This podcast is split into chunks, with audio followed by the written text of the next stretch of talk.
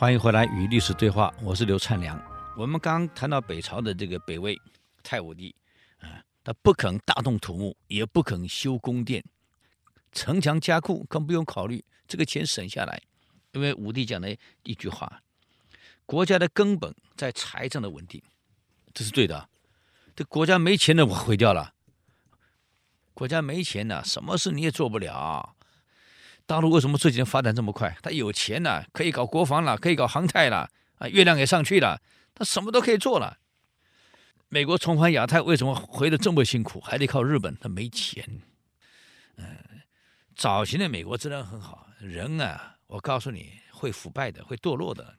一个制度运行久了，问题全出来了。你现在没钱了，只要靠日本了，啊，日本就乱搞了，没关系，你去嘛，反正我也没办法了。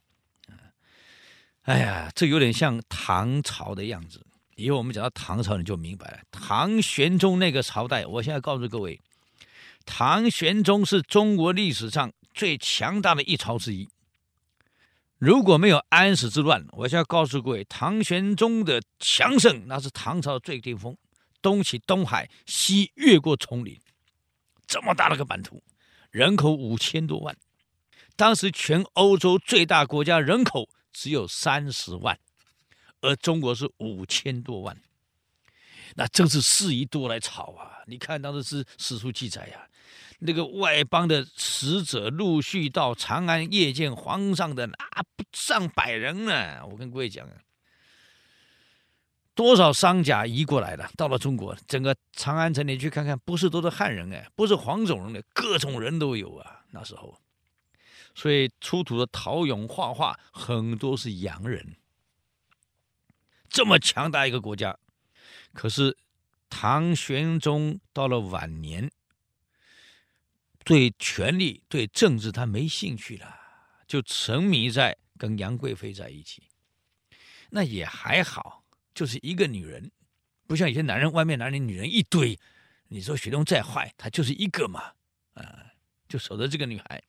而且人家正娶娶上了，也没有在外面有乱七八糟。但为了取悦于杨贵妃，他演戏，他唱戏，啊，现在唱戏人这个鼻子上带个银色的东西，就是始自于唐玄宗，因为皇上亲自唱戏嘛，不好看嘛，就在鼻子挂个这个面具啊，唱戏，弹琵琶，弹乐器，作曲。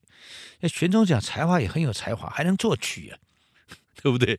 能作曲，能弹琵琶，能弹各种乐器，还能唱戏演戏，就是因为把时间都花在歌舞上，朝政不管了，才让安禄山有可乘之机。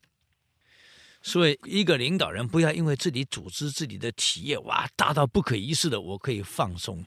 我告诉各位，员工可以放松一下，你领导人没有放松的资格。要么就不要干领导嘛，一旦干到领导了，稍有松懈，其后果不堪设想。唐玄宗一个松懈，丛林以外的三万唐军被十六万阿拉伯人大使联军歼灭，这第一次唐朝建国以来的败仗，三万多名，你看死了一万多，一万多被俘虏投降。很惨呢、因为没有后援嘛。皇上只顾唱歌呀、跳舞呀，哎呀，那无无暇管军事的，不像他年轻的时候，嗯，情况不同了。接着安禄山之败，导致唐朝这么大的一个帝国一夕之间崩溃了。所以领导人稍有松懈，那多么危险啊！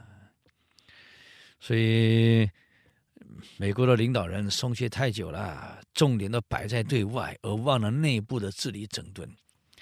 这个《战国策》有一句话：“国有五寒，其中一寒就是不治内而务外。”干领导的不是把重点摆在公司内部的治理整顿，老是跑到外面去参加这个会、那个会、这个会、那个会，天天参加，内部从来不管。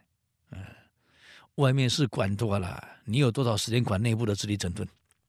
一旦内部的生产出问题、质量出问题、服务出问题、安全出问题、交期出问题，你说你对外关系再好，业绩一样下滑，组织一样出问题。北魏太武帝早就看到这一点了啊，那么他内政怎么做呢？啊，我们留着下礼拜再说了。与历史对话，我们下周见，谢谢。